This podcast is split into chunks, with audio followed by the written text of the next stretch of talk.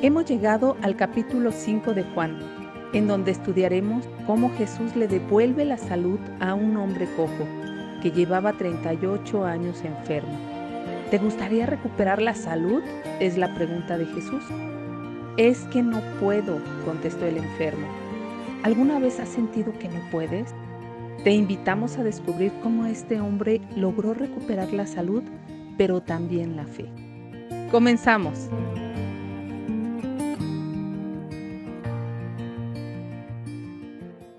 Pues gracias Karen por la introducción al capítulo 5. Yo me estoy enfocando en mi comentario en el milagro que sucede aquí en este capítulo y lo vamos a leer a partir de el versículo 3. Dice, una multitud de enfermos, ciegos, cojos, paralíticos estaban tendidos en los pórticos. Uno de ellos era un hombre que hacía 38 años que estaba enfermo. Cuando Jesús lo vio y supo que hacía tanto tiempo que padecía la enfermedad, le preguntó, ¿te gustaría recuperar la salud? Es que no puedo, señor, contestó el enfermo, porque no tengo a nadie que me meta al estanque cuando se agita el agua. Siempre alguien llega antes que yo. Jesús le dijo, ponte de pie, toma tu camilla y anda. Al instante el hombre quedó sano, enrolló su camilla y comenzó a caminar. Pero ese milagro sucedió el día de descanso. Así que los líderes judíos protestaron, le dijeron al hombre que había sido sanado, no puedes trabajar el día de descanso, la ley no te permite cargar esa camilla. Y bueno, eh, mi enfoque aquí en esta parte de la escritura viene pues realmente a, tener un, pues me sobresale mucho la parte de la ceguera espiritual que nos puede causar o que me puede causar realmente cuando no veo los milagros que Dios hace. Creo que a veces el estar atados a la religiosidad y no seguir a Dios con el corazón nos hace tener eh, una falta de compasión también. Saben, Dios trabaja milagros, creo que a nuestro alrededor diariamente. Simplemente una vida en donde no podemos caminar o no seguimos los pasos de Jesús en obediencia, pues no es una vida en donde estamos abierta a ver a estos milagros. Sí podemos juzgar porque este hombre había estado en una camilla por 38 años, pero simple y sencillamente estos hombres, por su religiosidad y por ser tan estrictos, la ceguera llega a ellos y no pueden ver los milagros que está sucediendo a su alrededor.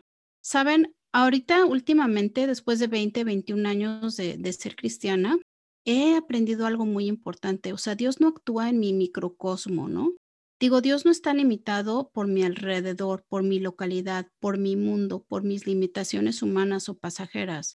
Dios es un Dios eterno, todopoderoso. Los milagros que suceden todos los días a mi alrededor realmente son increíbles y debo abrir los ojos a esos milagros. Yo creo que cuando yo recién me convertí al cristianismo, no entendía este concepto, ¿saben? Seguía mucho las reglas y los reglamentos pues sí quería agradar a Dios, pero muchas veces como que quería agradar más a las personas. Tenía como que un celo religioso y rígido, ¿no? En mi caminar con Dios, pero eso también me robaba mucho el gozo. Saben, o sea, después de 21 años, les puedo compartir que me siento muy libre de esas ataduras, de esas cadenas de la religiosidad. Puedo ser más libre a ver los milagros que Dios está haciendo a mi alrededor, que realmente no dependen de mí, de mi microcosmo, como ya lo comenté, y es realmente caminar en la libertad, ¿no? En esa libertad que Cristo nos da, porque Cristo nos dice que Él vino a hacernos libres. Entonces, esta escritura aquí me muestra cómo las personas religiosas realmente necesitan ver y abrir los ojos, ¿no?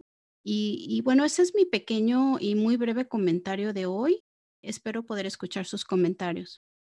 Muchas gracias, Seren. Pues lo que compartes se me hace muy interesante y Así como tú decías que la falta de compasión por una ceguera espiritual es muy fuerte, o sea, porque este hombre había esperado un milagro y yo creo que él estaba muy contento, o sea, feliz de la vida, de haber recibido un milagro así. De repente te cortan ese, esa alegría, decir, no puedes hacer esto.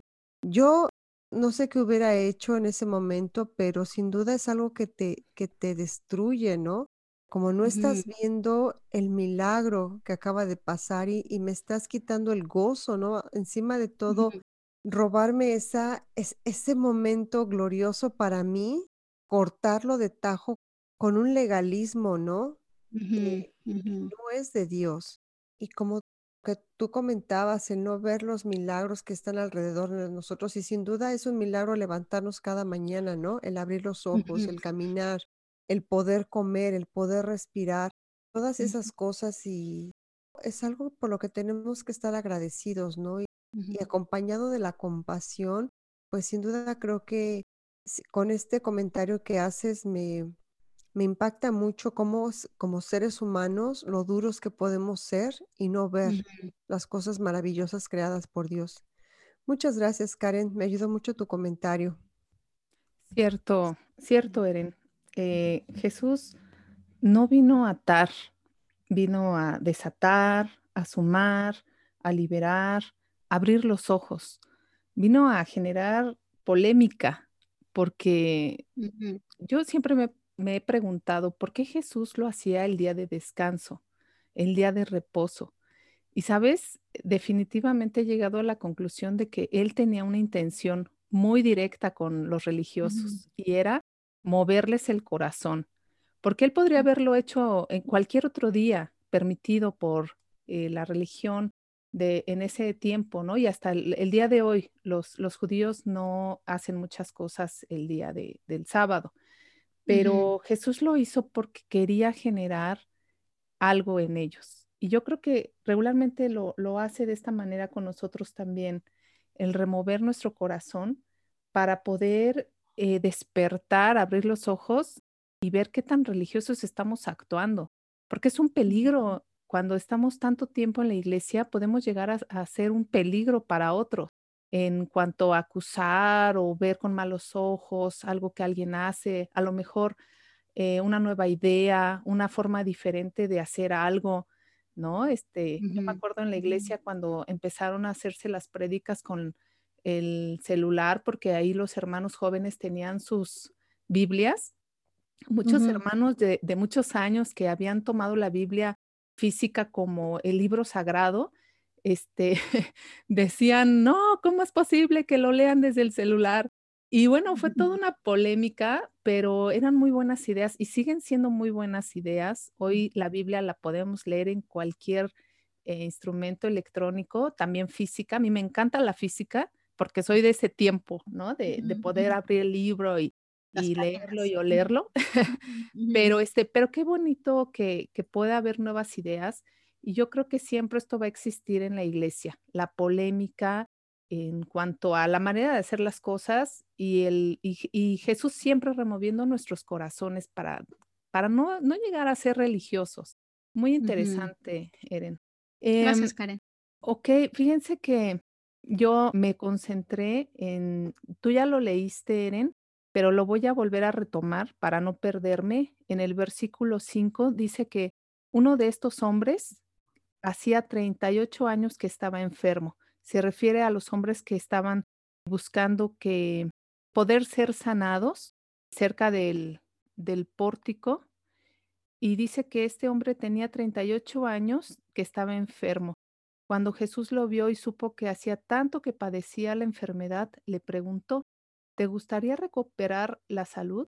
Y el hombre contestó: "Es que no puedo, Señor, porque no tengo a nadie que me meta en el estanque cuando se agita el agua. Siempre alguien llega antes que yo". La parte que me llama la atención es que el hombre le dice: "No puedo". Jesús no le preguntó si quería, o sea, él le dijo: "¿Te gustaría recuperar la salud?". Y el el hombre contestó: "Es que no puedo". La palabra no puedo en nuestra sociedad está visualizada como palabras de alguien que se siente fracasado, quizás en la miseria emocional o física. Este hombre no era la excepción de este no puedo. Él estaba abandonado, los amigos no lo acercaban, porque él dice: "No tengo a nadie que me acerque". No había nadie cerca de él, era un imposible, porque ya tenía muchos años de sufrimiento, ya su esperanza quizás se había vuelto algo imposible. Le da toda una explicación a Jesús sobre el por qué él no puede recuperar la salud. Fíjense que yo me al analizar este texto, yo recordé que en una ocasión yo me sentía así. Yo decía, es que yo no puedo, Jesús. Les voy a contar rápidamente. Cuando nació mi hijo David hace 14 años, que fue el segundo hijo que tuvimos mi esposo y yo, eh, a los meses a mí me diagnosticaron depresión posparto. La depresión posparto es una situación muy difícil. Yo no sabía que tenía, solamente es que me sentía muy triste, muy cansada. Todo el día me la pasaba llorando. Y aunque David fue un niño muy deseado y muy querido, porque lo estuvimos esperando y planeando, eh, cuando él nació, pues no fue el gozo que debería de sentir una mamá cuando tiene un bebé. Fue una situación tan difícil que después de unos seis o siete meses me empezaron a dar medicamento, mi esposo me llevó a un psiquiatra para que me pudieran tratar. Ahí fue cuando me enteré que yo tenía la depresión, pero ya tenía varios meses sintiéndome mal, pero yo no entendía, ni mi esposo, porque nunca habíamos vivido algo así. Este, me, me empiezan a dar el medicamento y yo no mejoraba, yo me sentía peor porque el medicamento pues me hacía dormir, me hacía sentirme eh, con mareos, con náuseas, terrible. Y saben que yo dije estas palabras, no puedo, no puedo, no me puedo levantar, no puedo salir eh, de esta situación, me siento muy cansada y mucha gente trataba de aconsejarme, gente que ya había pasado por esto me decía, mira, haz esto, toma esto, practica esto y yo no me sentía ayudada, así como este hombre, no tengo a nadie, me sentía incomprendida por todo mundo. Cuando yo dije no puedo, me tuve que hincar, me tuve que arrodillar con Dios. Tuve que decirle, Señor, no sé qué es lo que me está pasando, pero no puedo. Y en ese momento ocurrió que tuve que ser constante, tuve que estar arrodillada todo el día. Yo recuerdo que estaba orando a Dios, este, en la mañana, en la tarde, en la noche, en la madrugada, porque la ansiedad por la depresión posparto es muy fuerte. Es un estado de tristeza constante y vienen como muchos pensamientos horribles a la mente. Entonces eso genera más ansiedad. Es algo que no le deseo a nadie, de verdad.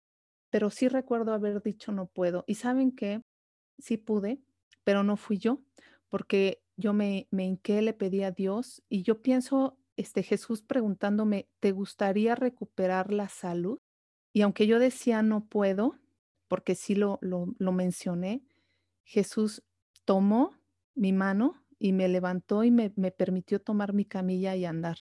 Eh, a mí me había dicho el psiquiatra que iba a estar muchos años así porque tenía cuando tuve a, David, hubo movimientos de químicos en mi cerebro, que ya después eso yo lo supe, eh, que me, generaban esta falta de, alegría. Y, supuestamente los medicamentos me podrían sacar, pero no fue así. Entonces, este, lo que me sacó fue estar hincada y orando a Dios y diciendo y reconociendo, mira Dios, esto no lo puedo hacer yo, solamente lo puedes hacer tú. Y fue un momento increíble, no les voy a decir que fue en días, o sea, fueron meses. Yo estuve en esta situación cerca de un año, más o menos, y empecé a sentirme mejor. Fue un tiempo de haber dependido totalmente de la oración y haber dependido totalmente del amor de Jesús. Y pues yo les comparto esto porque yo sé que el estado de la depresión eh, es algo muy común. Hoy puedo comprender a las amigas y a los amigos que tienen eh, depresión, puedo comprender el llegarse a sentir y decir no puedo, porque no es algo voluntario, no es algo que tú generas. Antes de eso yo no lo comprendía, ¿eh? tengo que ser muy honesta. O sea, yo pensaba, ah, pues está deprimida, ah, está triste, pero no es cierto. La depresión es un tema muy delicado y es algo que no es voluntario. Y y bueno, pues yo se los quería comentar porque sí se puede. Podemos decir no puedo rindiéndonos delante de Dios, pero Él dice, sí puedes. Si tú quieres, puedes. Te toma de la mano y te da la salud. Y pues eso es lo que yo quería comentarles. Muchas gracias, Karen.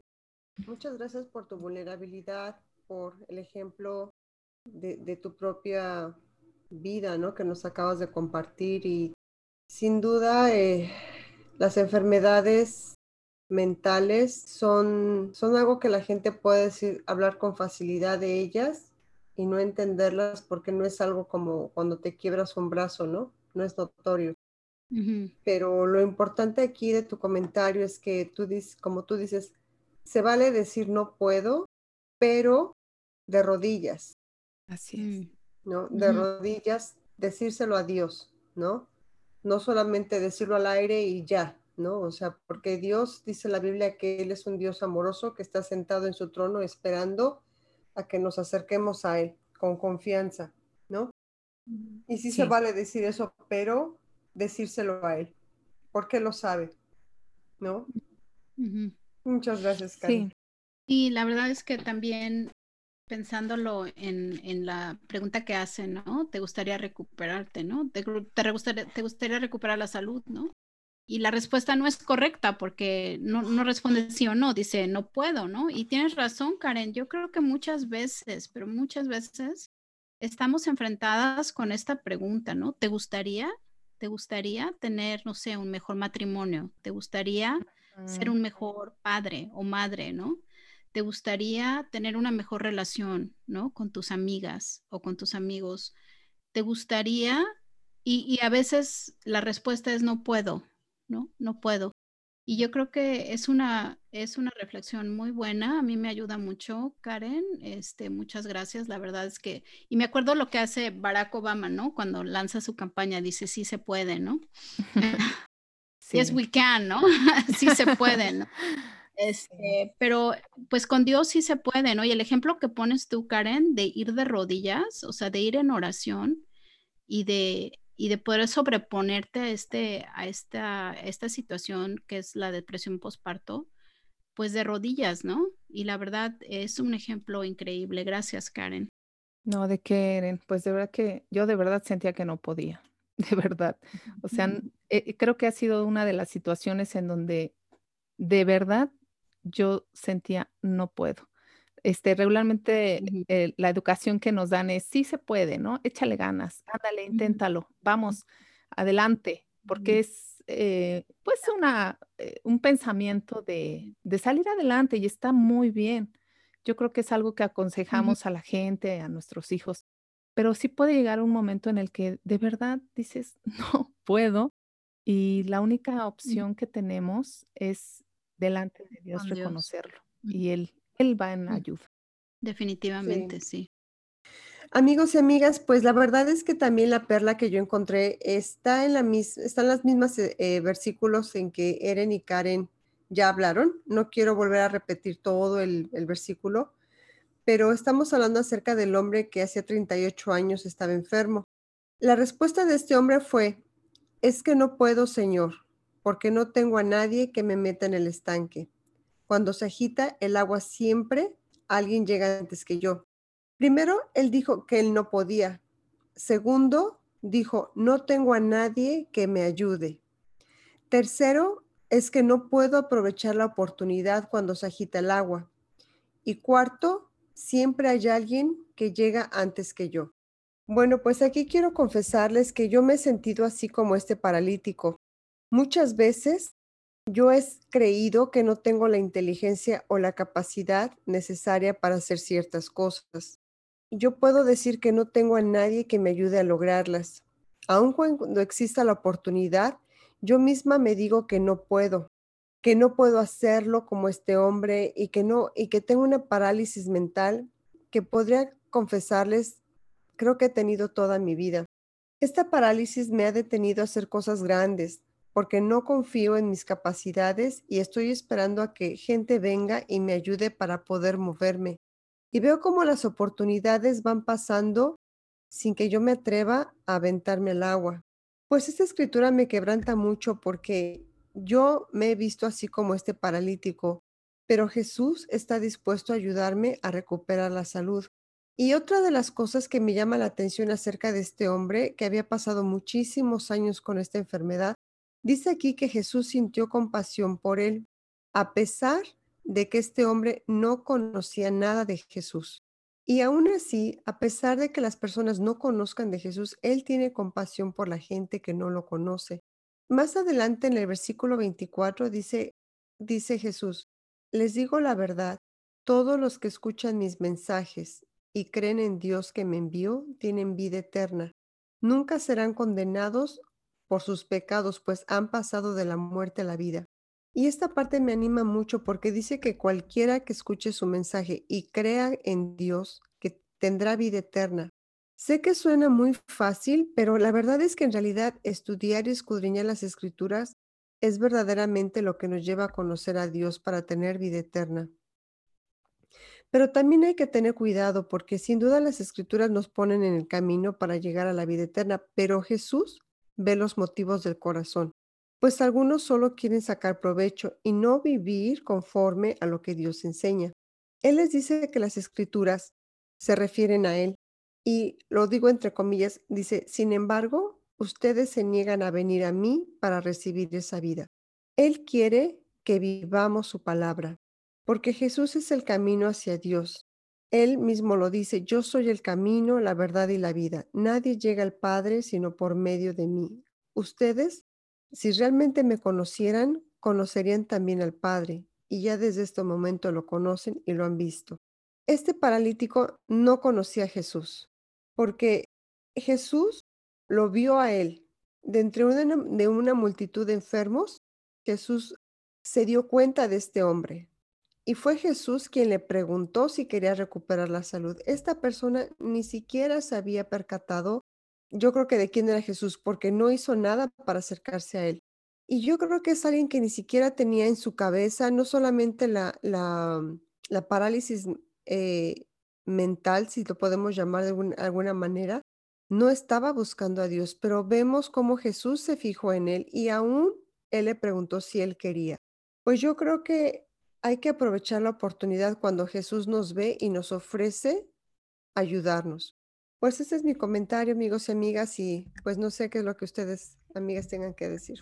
Pues sale esta parte de la parálisis física y la parálisis mental, eh, sí me, me tocan un montón porque yo creo que yo también he pensado de repente que la parálisis eh, mental es está relacionada con todos los miedos, con todos los temores que podemos llegar a cultivar porque hemos vivido a lo mejor una vida difícil o hemos tenido una historia que no es tan, tan fácil de contar como la de este hombre, pero Jesús no se no eh, toma en cuenta si alguien es religioso, si no es religioso, si lo conoce o no.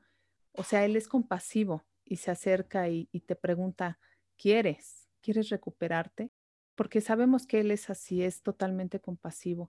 Y es cierto, ¿no? Este, esto que comentas de que podemos estar detectando qué es lo que nos paraliza y en qué áreas Jesús necesita tomarnos de la mano y permitir que nos levantemos tomando nuestra camilla y siguiendo nuestro camino, porque tenemos que seguir, la vida no para, necesitamos continuar. Gracias, Ale. Me, dejas con esta perla, ¿no? Esta perla muy, muy buena que has encontrado de qué cosas me paralizan para continuar. Interesantísimo. Además, lo, lo, padre de, de, tu comentario, es, sí, el paralítico camina, ¿no? Pero, pero como lo comentas también, ¿no? La parálisis mental. Cristo viene a, a también a hacernos o sea, sanarnos, ¿no? De esa parálisis también en cuanto a nuestras mentes, nuestra forma de pensar, nuestra perspectiva, ¿no? No solo es lo físico, no solo es, o sea, ya puedo caminar, ¿no? Pero es también ya puedo pensar o ya puedo ver, ¿no? O ya puedo tener fe, ¿no? Y Él viene a darnos esa, esa sanación también en el aspecto mental, ¿no?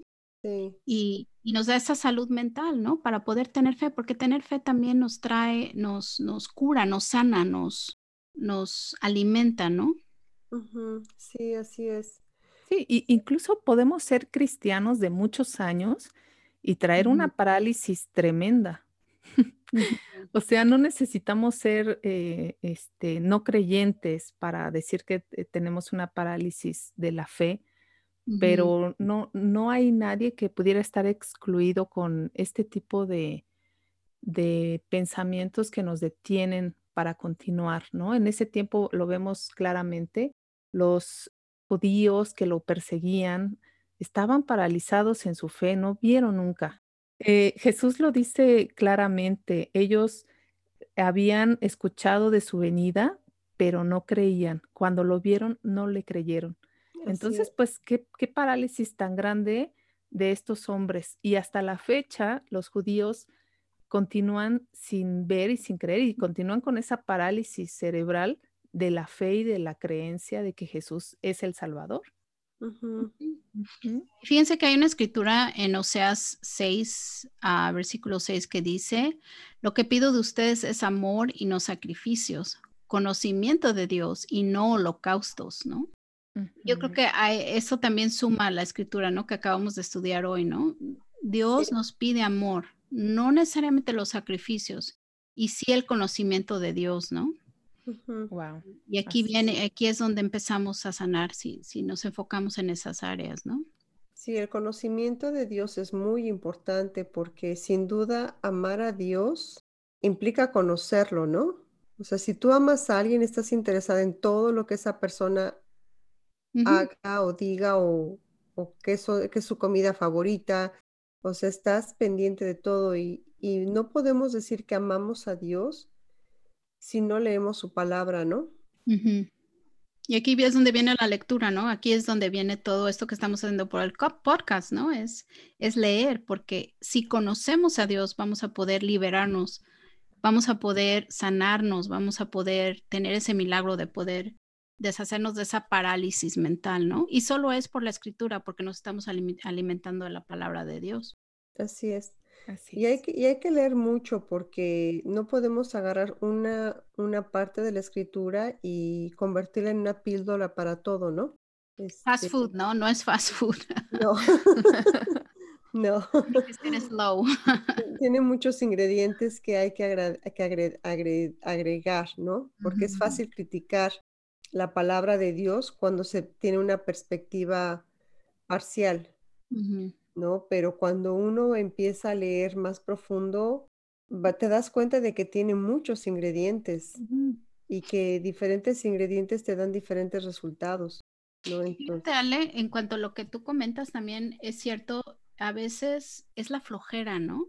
Yo pienso, no sé, yo por muchas veces, por muchos años en mi, en mi, en mi vida cristiana, y pues con mucha pena lo confieso de que no, no me metí a estudiar profundamente, pero tampoco no hacía yo un esfuerzo, ¿no? Es, es, es que, eh, no sé, quieres leer un devocional rápido, horas rápido, o sea, no sé, no honras a Dios con tu adoración, con tu estudio y con tu compromiso de estudiar, ¿no? Y eso también no te, no te resulta tampoco en una vida fructífera este, espiritual, ¿no?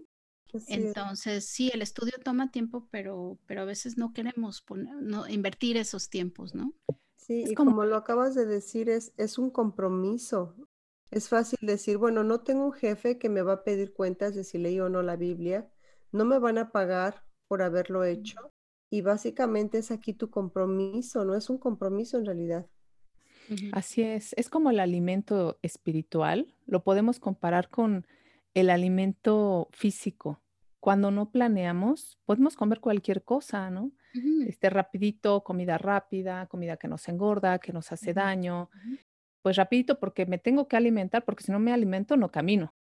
Pero de la misma manera podemos estar caminando con el alimento espiritual, como dice Seren, ¿no? Este, de rapidito, a veces sí como, a veces no como, a veces un cafecito espiritual rapidito para no sentirme tan mal.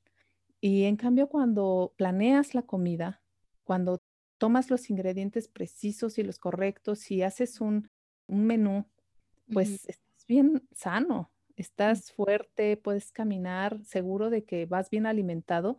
Pues pienso que de esa forma es el poder escudriñar la palabra de Dios el ir escogiendo, el, lo que estamos haciendo, pues ahorita, ¿no? Poder generar esta, esta comunidad también con nuestros amigos y que nos platiquen ellos qué menú preparan todos los días o qué han encontrado en la palabra, porque sí es muy importante estar alimentados para no ir débiles por la vida, ¿no? Y para no ir eh, obesos o ir muy desnutridos en la, espiritualmente.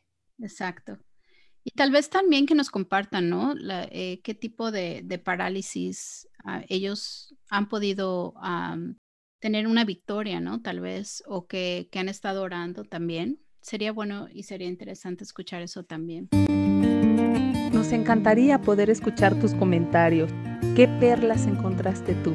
Te invitamos a que nos escribas a nuestro correo electrónico perlasdefe.gmail.com o a nuestras redes sociales de Facebook e Instagram y nos encontrarás como Perlas de Fe Podcast.